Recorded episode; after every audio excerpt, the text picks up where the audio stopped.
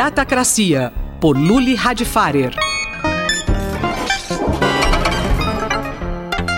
Você é sempre bem-vindo ao nosso Datacracia. E o nosso tema de hoje, biohacking. Luli, já falamos várias vezes de intervenções corporais neste programa. Por que biohacking é tão importante?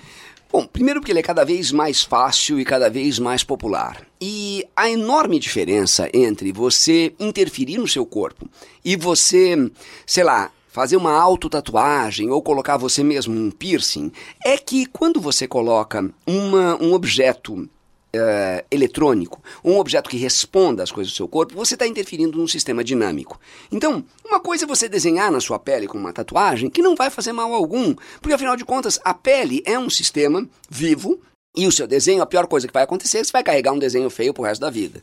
Agora, se eu altero, se eu tomo algumas substâncias que vão alterar o funcionamento do meu sistema digestivo, ou se eu coloco um chip uh, dentro do meu pescoço, ou se eu engulo algumas substâncias para brilhar, etc. Bom, aí eu estou interferindo não mais no meu corpo, uh, no meu corpo como objeto, mas estou transferindo no sistema que me mantém vivo. E isso pode gerar uh, intoxicações muito severas. Você também me diz que existem duas correntes principais desse movimento.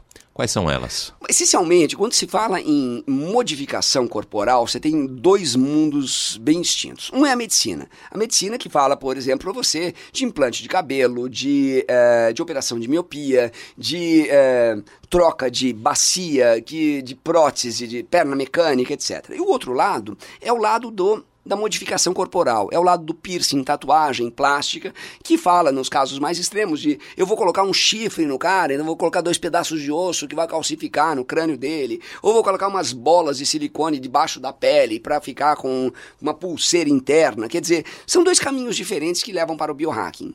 Um é muito uh, institucionalizado, outro é muito independente, mas eles são completamente diferentes.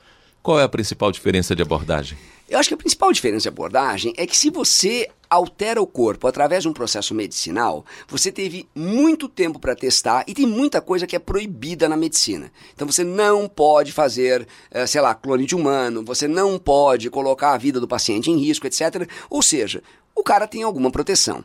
Agora, não existe nenhuma proteção com relação a você colocar um piercing ou você colocar uma tatuagem. Tanto que não são raros os casos em que, principalmente quando você pega um, um profissional é, ou muito inexperiente, ou, uh, ou ruim mesmo, do cara ter uma infecção na pele por causa de uma tinta ruim usada. Muito comum a gente ver uh, em pessoas de condição muito carente que colocaram um implante de silicone usando um silicone errado, ou criminosos tipo o. Bumbum, etc. Então o problema é o seguinte: quando vem do lado da medicina, você tem um processo que é, anda muito mais devagar mas ele está mais consolidado. Quando vem do lado do faça você mesmo, você tem um processo que é muito mais dinâmico, muito mais criativo, mas em compensação muito mais perigoso.